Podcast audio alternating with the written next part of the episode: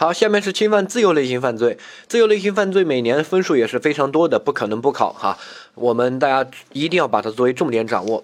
呃，我们之前在讲总则的时候呢，说过很多东西都是涉及到它的。那我们现在先看一下自由类犯罪一些共同问题。第一个，自由类犯罪它的既遂标准是侵犯自由，这个是核心。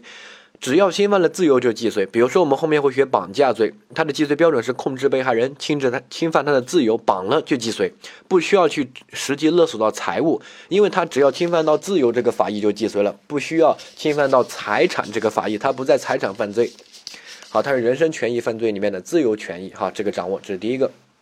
第二个。拐卖妇女那边卖出既遂，对不对？错，只要你拐了就既遂，只要你拐了这个妇女，侵犯她的自由就既遂。哈，这个是第一个理解的，我们之前讲过。第二个，自由类型犯罪它都是继续犯，它的行为呢是一个持续的一个过程。比如说我拘禁你要拘禁，比如说几个月甚至几年都有可能，对吧？啊，拐卖也不是一瞬间的，肯定要一段时间。所以呢，他在这个犯罪行为只要还没有停止，那么后面加入的只要还没有停，那就可以成立共同犯罪。但是他前面已经既遂了，比如说我们这个绑架，我把人绑了，然后呢，现在你中途加入帮我去索要财物，那这个时候呢，你属于成绩的共犯，我们构成绑架的共同犯罪。虽然我之前绑了已经既遂了，但是我的绑架行为只要还没有停下来，加入的话就能够形成共同犯罪。这个之前我们也说过，对不对？好，这个请大家一定要掌握，这个和那个。状态犯不一样，状态犯后面加入是形成别的罪，比如说我这个盗窃，盗窃之后啊，然后你加入帮我销赃，那你单独定这个掩饰隐瞒犯罪所得罪，对不对？如果事前事先啊事前就说了啊盗窃，然后你后后面帮我销赃，那这个是构成盗窃的共同犯罪，对吧？但是如果是盗窃既遂之后再加入。那这个是形成新的罪，但是这个自由类型犯罪不一样，它的行为比较特殊，它的犯罪行为这个持续的过程，所以既遂之后，只要行为还没有结束，加入的都可以构成共同犯罪哈。呃，下面我们看到第一个基础罪名是只只侵犯自由的啊，就非法拘禁罪。这个罪特别重要，就是它的法条，它的法条有很多很多典型的这些什么罪数那个部分的什么。结果加重犯呀，转化犯呀，啊，这些它都有，还有一些这个不真正身份犯的规定。这个法条呢，我们之前带大家看过哈，我们再过一下。第一个，非法拘禁，这个前面是对他的行为的描述啊，剥夺他人身自由。好，他这个有其他方法，这个其他方法我们后面会说。但是它的核心在于剥夺自由，而不是限制自由。我们的自由经常都会被受到限制，但是那些不构成犯罪。一定要剥夺你的自由才构成犯罪，就是活动空间特别小。像比如说我们军训军训的时候，他会在那个呃军队的那个营里面不让你出来，那个就要剥夺你自由嘛？没有，里面挺快乐的，食堂啊这个操场还还有一些娱乐活动，对吧？啊，生活起居都很好。那剥夺叫什么？比如说把你关到一个小房子里面。不让你出来，就是很受限，或者把你捆起来，哈，这个才叫剥夺。这个掌握，我们后面会学另外一个罪，叫做强迫劳动罪。强迫劳动罪，它要限在，比如说工厂里面，你就就构成强迫劳动罪。它的活动范围还挺大，像一些工厂，像什么富士康那些工厂，食堂，然后宿舍，还有一些这个呃娱乐设施都有，对吧？哈，这些呢，它只能叫限制自由，不能叫剥夺自由。这个先作为第一个理解。好，第二个呢，他这个罪呢，基本刑不是特别重，他罚的是三年以下拘役或者管制哈。然后这是第一个，第二个，我们看到最后一句话，他说具有殴打、侮辱情节的，从重处罚。对于这个法条的理解，他考过专门的题目，这个我们把它叫做基本啊，基本的这个行为和基本的刑，对不对？后面呢叫加重或者一些特殊情形，对吧？好，基本的可以用于下面的。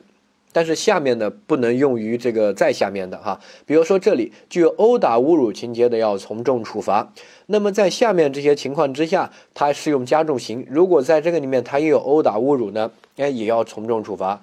这个呢我们具体呃要区分情况哈，这个先放在这边，我们后面讲题目的时候再给大家说。然后看到第二款，他说犯前款罪致人重伤的，处这个三年以上十年以下；致人死亡的，处十年以上。啊，这个说的很清楚，这个叫结果加重犯。换句话说，你看这个法条，如果非法拘禁致人重伤的，定什么罪？定非法拘禁罪。适用哪一个刑？适用第二款这个加重刑，处三到十年，对不对？这个叫结果加重犯。好，然后下一个，我们看到后半句话，他说使用暴力致人伤残和死亡的，要转化要定别的罪了，定故意伤害和故意杀人罪。那这个就是，如果我使用了暴力把人打死了，不是非法拘禁行为导致的，而是单独使用暴力把人打死的，那这个时候我要转化为什么？转化为故意杀人或者故意伤害，对吧？他死了还是残了？死了就故意杀人，残了就故意伤害啊，只是打一下没有残，伤残是吧？残嘛，对不对？哈。那就定那个呃故意伤害，这个请大家注意哈，这个叫转化犯，转化犯跟结果加重犯的不同，我们说了看法条就知道，转化犯要引用到其他的罪名，不能再定这个罪了。所以我非法拘禁把人打死了，直接给我定的是故意杀人罪，不再定非法拘禁罪。而结果加重犯那边也是致人重伤，但是他是拘禁行为导致的重伤，啊，那这个就属于结果加重犯，定罪还是定非法拘禁罪，只是量刑的时候适用他的这个加重刑。对吧？好，这个掌握一下。呃，下一个是为索取债务非法扣押拘禁他人的啊，就定非法拘禁。这个债务呢，包括合法债务，包括非法债务。这种情况不定绑架。哈，这个请大家注意，旁边写一下包括非法债务。理由呢，那就是这个这种行为一般比较轻，就是别人不欠你钱，你也不会这个把别人。绑起来或者这个拘禁起来，对不对？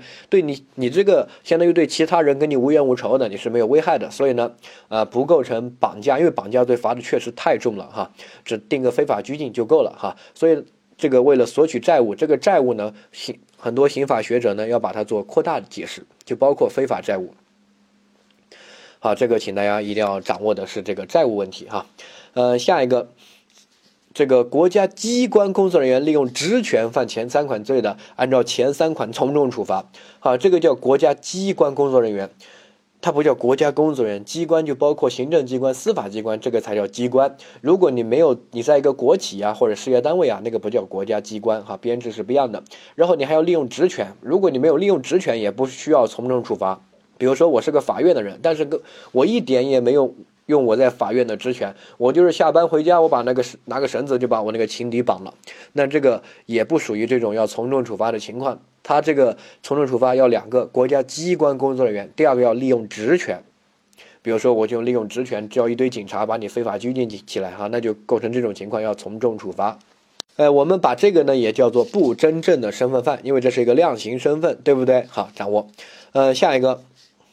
法条讲完了，然后我们刚才说了一个具有殴打、侮辱情节要从重处罚，就是第一款，我们第一段叫第一款，我们法条叫款哈，呃，这个最后一句话，这句话我说了可以用于下面的，比如说，呃，我非法拘禁致人重伤，但是我我有我有一个殴打或者侮辱情节的，那我要不要从重处罚？要。换句话说，如果非法拘禁致人重伤，本来是三到十年，这个就行了。但是如果我有殴打、侮辱情节的，那么在三到十年这个范围之内要从重处罚，可能就接近十年，不能按照轻的来，听懂没有？好，这是第一个。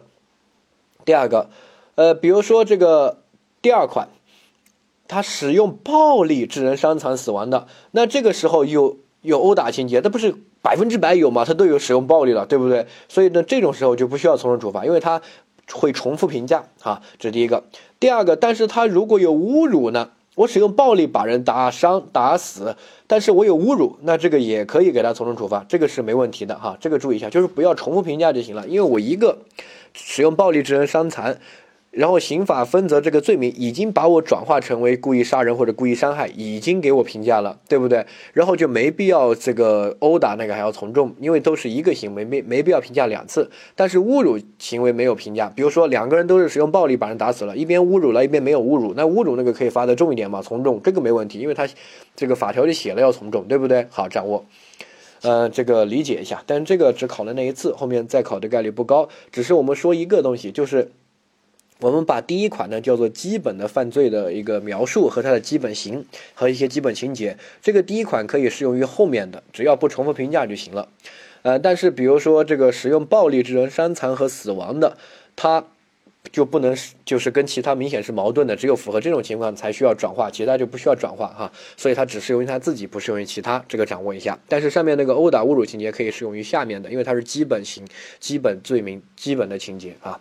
呃，下面我们看到这个知识点部分，第一个，本罪的法益是自由，他一定要侵犯自由。如果你本来就没有自由，那他呃把你这个关起来和不关其实是没有区别的。比如说我是个植物人，我植物人我就只能躺在床上，你把这个门锁起来和不锁对我而言没有区别。听懂没有？哈，所以一些没有自由的人，他没有这个法益，你把他关起来，其实不构成非法拘禁罪，但是并不代表不构成犯罪，你可能构成其他罪。比如说，你把一个婴儿或者植物人这个关起来，如果你侵犯到他的健康，或者就构成故意伤害，对不对？啊，你如果侵犯到他的生命，就构成故意杀人。如果你是向他的家人勒索财物，那就构成绑架，对吧？如果你是想把这个小孩、这个婴儿啊，然后卖了呀，或者什么，构成啊这个拐卖儿童之类的，对吧？反正。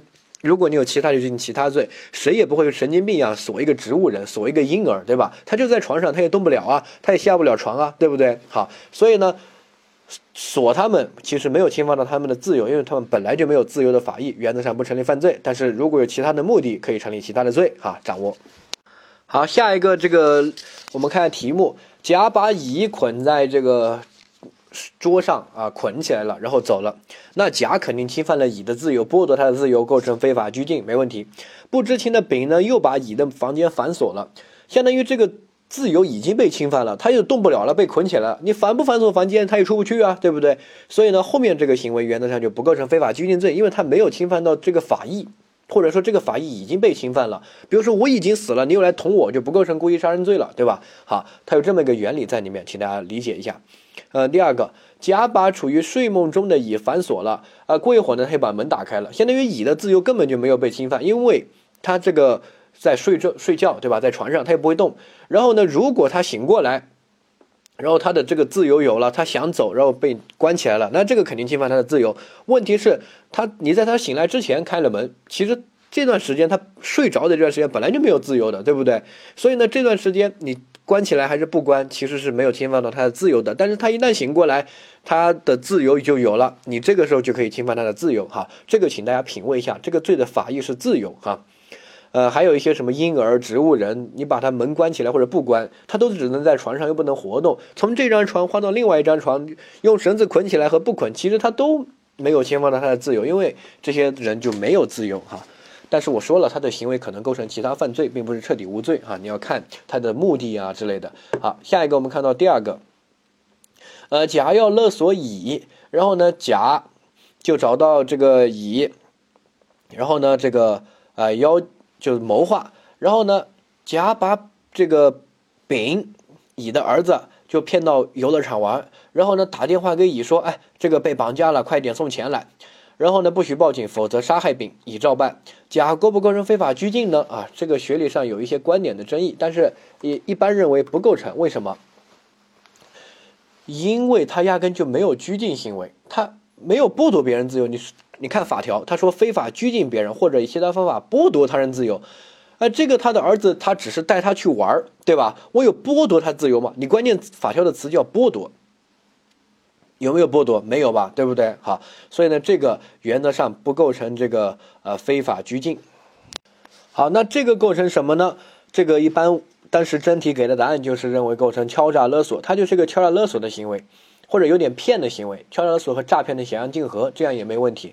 但是不构成非法拘禁，因为他没有剥夺别人自由，他没有侵犯自由这个法益，他只是带别人去玩，对不对？他压根就没有想绑架，他只是想这个去骗他，就是把儿子，我也不敢绑架，这种人很怂的，就是把这个儿子骗出来，走，我们两个去玩，玩的过程中就要打个电话，他不是真的敢伤害这个孩子，所以呢，他一般这种情况之下不能定那么重的绑架罪，定个敲诈勒索就已经足够了，很多敲诈勒索就是这样干的哈。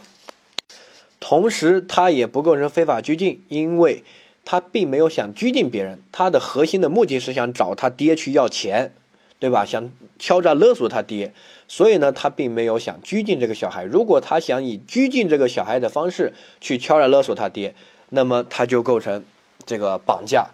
如果他没有，只是想去敲诈勒索，然后呢，通过这样来啊骗一下他爹，他根本不想非法拘禁他，那就构成敲诈勒索。但是怎么样也不会定非法拘禁。如果他这个行为想去这个以想想侵犯他的自由，然后呢危害他的生命来敲诈勒索，那么这种叫绑架，就把你孩子绑了，说不给钱撕票，然后绑架罪罚的很重，是个重罪。这是第一种情况，反正也不能定非法拘禁。好，第二个，如果我就跟这个题描述的一样，我根本就不想绑他，我只是把这个小孩骗出来，然后通过这个谎称啊被绑架了，对吧？然后呢要你给钱，这个其实就是去骗别别人啊，诈骗或者敲诈勒索都行。好，叫诈骗和敲诈勒索的想竞合，但这种呢，我核心没有想拘禁他，没有想剥夺他的自由，哈，那就不构成非法拘禁。反正怎么样都不可能构成非法拘禁，请大家掌握，呃，这个理解一下，因为我压根就没有拘禁别人的故意，同时也没有剥夺别人自由的这个行为，对不对？犯罪行为也没有，主观故意也没有，我的核心目的是去要钱啊。下一个，加重情节。第一个就是殴打侮辱情节从重处罚可以适用于第二款哈，这个真题考过，我们看到真题它直接把法条都列给你了，打了引号，对吧？然后呢，他说关于该条款的理解哪个是正确的？第一款是属于法定量刑情节，这肯定啊，法条都写了，难道不是法定的，是酌定的吗？酌定就是法条没写，你可以自由裁量啊，法定就是法条写了，没问题。第二款说，呃，致犯前款罪致人重伤属于结果加重犯，哎，正确，你看。然后下一个，这个非法拘禁致人重伤，并且有侮辱情节，适用第二款的规定，结果加重犯没问题。侮辱情节不再是从重处罚情节，错。我们说了，第一款的基本刑可以适用于第二款，这个是没有任何问题的。所以呢，它要适用结果加重犯的法定刑，处三到十年。同时在这三到十年里面十年里面，如果有侮辱的情节，还要加重处罚，或者要应该是要从重处罚啊。它是个从重情节，不是加重情节，从重处罚。好，这个理解一下。呃，下一个，第一说使用暴力致人伤残和死亡，是指非法拘禁行为以外的暴力导致的。哎，正确。如果是拘禁行为导致的，那换句话说就是结果加重犯了，对不对？那就不是转化犯了。转化犯一定要非法拘禁行为以外的暴力使用暴力哈，因为他非法拘禁既有结果加重犯，又有转化犯，它的核心区分就是这个人肯定都死了。对吧？那关键是致他死亡那个原因能不能评价为非法拘禁行为？如果可以的话，就是拘禁致人死亡，结果加重犯；如果不行的话，那就是使用暴力致人死亡，那就要定转化犯，转化到故意杀人，对不对？啊，这个请大家掌握。呃，所以呢，判断结果加重犯，我们在总则说过判断的思路图，对吧？大家一定要把那个判断思路图找搞清楚，找到加重结果，然后呢，找到。是这个结果的原因，然后分析这个原因能不能评价为基本犯罪行为。换句话说，这里就是能不能评价为呃拘禁行为。如果可以，就属于结果加重犯；如果不可以，是属于其他的目的、其他的额外的暴力，那就属于使用暴力致人死亡，属于转化犯，转化成为故意杀人哈。那有人说你举些例子吧。好，我告诉你，比如说我在非法拘禁的时候，绳子勒太紧了，把你勒死了。但是我这个勒死你。你看，你死了，原因是什么？我勒，对吧？绳子勒的这个行为勒太紧，那这个行为能不能评价为非法拘禁行为呢？哎，可以，我的目的就是想拘禁你啊，然后我才勒的呀，对不对？带着这个拘禁的目的实施的这个行为，就可以评价为非法拘禁行为，所以属于非法拘禁致人死亡，结果加重犯。哈，然后呢，我勒你，勒的过程中呢，你骂了我两句，然后我恼羞成怒打了你一顿。然后把你打死了，这个属于什么？这个就属于使用暴力致人死亡。为什么？因为我恼羞成怒打你一顿导致的死亡。找到这个原因，这个原因能不能评价为拘禁行为？能不能的核心是看他是不是拘禁的目的，他是不是拘禁的目的啊？不是啊，他就想泄愤嘛，别人骂他，对不对？所以这个评行为要评价为单独的使用暴力的行为，属于使用暴力致人死亡是转化犯啊，理解？呃，下一个身份犯，呃，利国家机关利用。这个职权实施的要从重处罚，这个叫不真正的身份犯。我们之前学过，换句话说，这个叫做量刑身份，对不对？哈，好，也就是说，所有人都可以构成，只是我如果我具备国家公机关工作人员这个身份，哈，不是国家工作人员，是国家机关工作人员，它的范围有点不一样。国家工作人员包括国企和事业单位，机关呢就只包括机关、行政机关、司法机关这些哈。然后第二个，他要利用职权实施的话，那就要从重处罚哈。下个结果加重犯就是拘禁行为导致的哈，一定要掌握拘禁行为导致的就行了。这个呢比较呃简单，它就是一般结果加重犯的考点哈。主要是它有转化犯，所以呢找到致死那个原因能不能评价为拘禁行为，就看是不是拘禁的目的实施的。如果是的话，就属于非法拘禁致人死亡；如果不是的话，使用暴力致人死亡要。单独转化成为故意杀人哈，下一个，这个结果加重犯呢，还有基本行为和这个加重结果之间有这种因果关系。换句话说，基本行为导致的加重结果哈，那一定要非法拘禁导致的这个死亡，对不对？好，如果是介入因素介入的中断的，那么这个时候不属于非法拘禁之人死亡，那这个规则与介入因素，只构成普通的非法拘禁罪。哈，比如说我把一个人绑了，然后他跑呢就被车撞死了，你看。哎，这个我有绑的行为，对不对？拘禁的行为，然后他也死了，但是在中间呢介入了交通事故这个介入因素，这个把直接把他撞死了，肯定很异常，对吧？一般的事故撞不死人的。第二个呢，他是不是，呃，直直接把他撞死了，应该是作用大，对吧？直接都被撞死了，一般的事故撞不死人。第二个，他异不异不异常的，比如说交通事故异不异常，这个真的不好说，对吧？哈，那这种直接撞死人的交通事故，你说异不异常？我觉得还是挺异常的吧，对不对啊？你这辈子见过吗？新闻报道上见过，但是生活中你见过吗？你见过多少次呢？好，所以呢异常。第二个是不是独立发生？是啊，这个车是独立发生，又不是拘禁行为引起的，对不对？所以呢挺异常的啊，那就属于呃中断机这个因果关系。那么归责于介入因素，不归归责于拘禁行为，那就是只构成非法拘禁，不构成非法拘禁致人死亡。啊，掌握。呃，下一个就是转化犯，转化犯使用暴力哈致人伤残和死亡，要转化成为故意杀人或者故意伤害。这个如果对死亡的结果是故意的话，就定故意杀人罪，不再定非法拘禁；是过失的话，也只定故意杀人罪。这就是叫什么叫法律理智，对不对？好，我们说了，本来如果是过失的话，呃，本来是应该定非法拘禁加过失致人死亡罪，对吧？好，或者故意伤害致人死亡，反正对结果是过失。但是呢，这种就把它法律拟制为故意杀人，只要你使用暴力把人打死了，就定故意杀人，这个叫法律拟制。好，掌握一下。呃，下一个为了索取债务非法拘禁他人，这个是特别爱考的，尤其在主观题里面，请大家务必要掌握。客观题也很爱考啊，但主观题里面特别爱考这个，理由就是它可以考部分犯罪共同说，这个也是常考的考点，包括官方的案例教材也是用这个来举来考这个部分犯罪共同说。好，它典型的考题就是我想绑架，然后我找到两个小兄弟伙，我骗他们，我说，哎，那个张三欠我钱，哎，我们把他儿子控制了，我去要钱，要了钱以后分你们十万块钱，他就欠我一个一笔钱，不管是欠赌债还是合法的债还是高利贷哈，反正呢，那两个兄弟伙就帮我把这个张三的儿子把他绑了。然后我就去找张三要钱，但是我是想绑架，但他们以为什么？他们以为在帮我拘禁别人索取债务。换句话说，他们在干嘛？他们在非法拘禁，他们没有绑架的故意，只有非法拘禁的故意，因为他们主观上只想为了索取债务拘禁他人，对不对？好。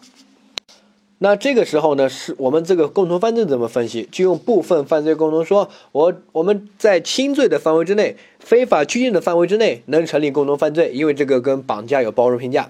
然后超出部分绑架罪，我自己负责，但我只有一个行为啊，就构成非法拘禁和绑架责一重，对吧？想要降竞合责一重啊。然后呢，我但是我跟他们构是构成这个非法拘禁罪的共同犯罪的，可能我是主犯，他们是从犯，要适用从犯这个情节，对吧？你不能否认掉。我们有部分是重合的哈，所以这个叫部分犯罪共同说。呃，下一个我们再看到这个债务，对于这个债务呢是可以是非法债务，因为我说过，如果这种行为你不把它定非法拘禁的话，它可能就定绑架了。但是这种索要非法债务呢，定绑架，绑架是个特别重的罪，不适合，所以呢还是定个非法拘禁就够了啊。那定非法拘禁呢，非法债务可以，但是不能纯捏造的债务，纯捏造债务就是绑架。比如说我明明没有欠你钱。你偏说我这个看我不顺眼，这个呃这个辣了自己的眼睛，要我赔这个一百万的医疗损害赔偿费，不赔的话就把我儿子撕票，那这不是绑架吗？对吧？这种叫什么？凭空捏造的债务，这种债务根本就不能叫债务。好，合法债务呢，那肯定没问题。非法债务呢，只要是确实发生的债，有依据的债，那我们一般用非法拘禁罪来评价它就行了啊，不需要定绑架那么重的罪。比如说赌债，比如说高利贷啊，比如说什么呃什么大学生欠欠的那个网贷啊，只要是实际发生有依据的，不管这个债合不合法，它都属于这个债。所以呢，他为了索取这种债，非法拘禁扣押他人的，定非法拘禁罪，不定绑架。但是如果没有债，就想勒索别人，或者是凭空捏造的债，那这个时候就定绑架。好，掌握。好，另外注意一个，我们能把非法的债务解释进去，是因为绑架比较重，这种行为如果没有危害到一般那种绑架的法益，是不能定绑架罪的，只能定非法拘禁。但是如果这个行为可以危害到绑架的法益，比如说绑架跟这个为了索取债务非法拘禁别人有什么区分？他的这个债也是非法的呀。对吧？也是把人这个关起来、拘禁起来，然后也是去要钱，对吧？有什么区分？区分就是绑架，你是对不特定的人，就是你可能谁有钱就绑谁，这种行为很危险，很很危险。但是为索取债务而拘禁他人是特定的，就谁欠你钱你才去弄谁，对其他人是没有危险的。换句话说，你的社会危害性比较小。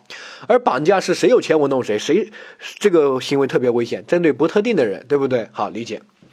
但是如果一个索债的行为已经是危害到不特定的人的安全了，那这个时候呢，我们一般还是可以给他认定为绑架罪，因为这个行为非法拘禁已经评评价不了了。比如说。哎，我刚才说的凭空捏造的，啊，走在路上就说，哎，你欠我钱，对吧？你看了我一眼，哎，你撞了我一下，导致我受伤了，对不对？好，这是第一种。还有一种，就比如说赌债，我们这里写了赌债，但是有一些题目的表述，所以呢，你不要记表面，你一定要记实质。到时候不要这样的题目表述，你都给我选，定这个非法拘禁是债务，非法债务什么？比如说我跟你，我跟你打牌，然后我们说了，呃，比如说是这个啊。这个一块钱，对吧？比如说血战到底啊，然后我说一块钱，然后呢就打打完之后呢，你说，哎，我们说的一块钱好像是我们的标准是一百万啊，你你拿你是真的一块钱？你早说嘛，我们打的是一百万一一张牌的一局，我靠，这个干嘛？这个能叫赌债吗？这个就是敲诈嘛，对不对？这种就应该定什么？定绑架。换句话说，谁谁来都都要都是去勒索别人，就是要就是要搞你的，对吧？这个跟绑架没什么区别，只是找个由头哈。所以呢，大家一定要抓准它的核心，它的核心就是为什么扩大这个债务，就是。扩大解释这个债务，就是因为绑架罪太重，这种情况没有太大的社会危害性，就是想去要要钱，对吧？即使这些债有些非法，你也不会对其他不特定的人、不赌博的人啊产生危害，对不对？所以呢，就定非法拘禁就行了。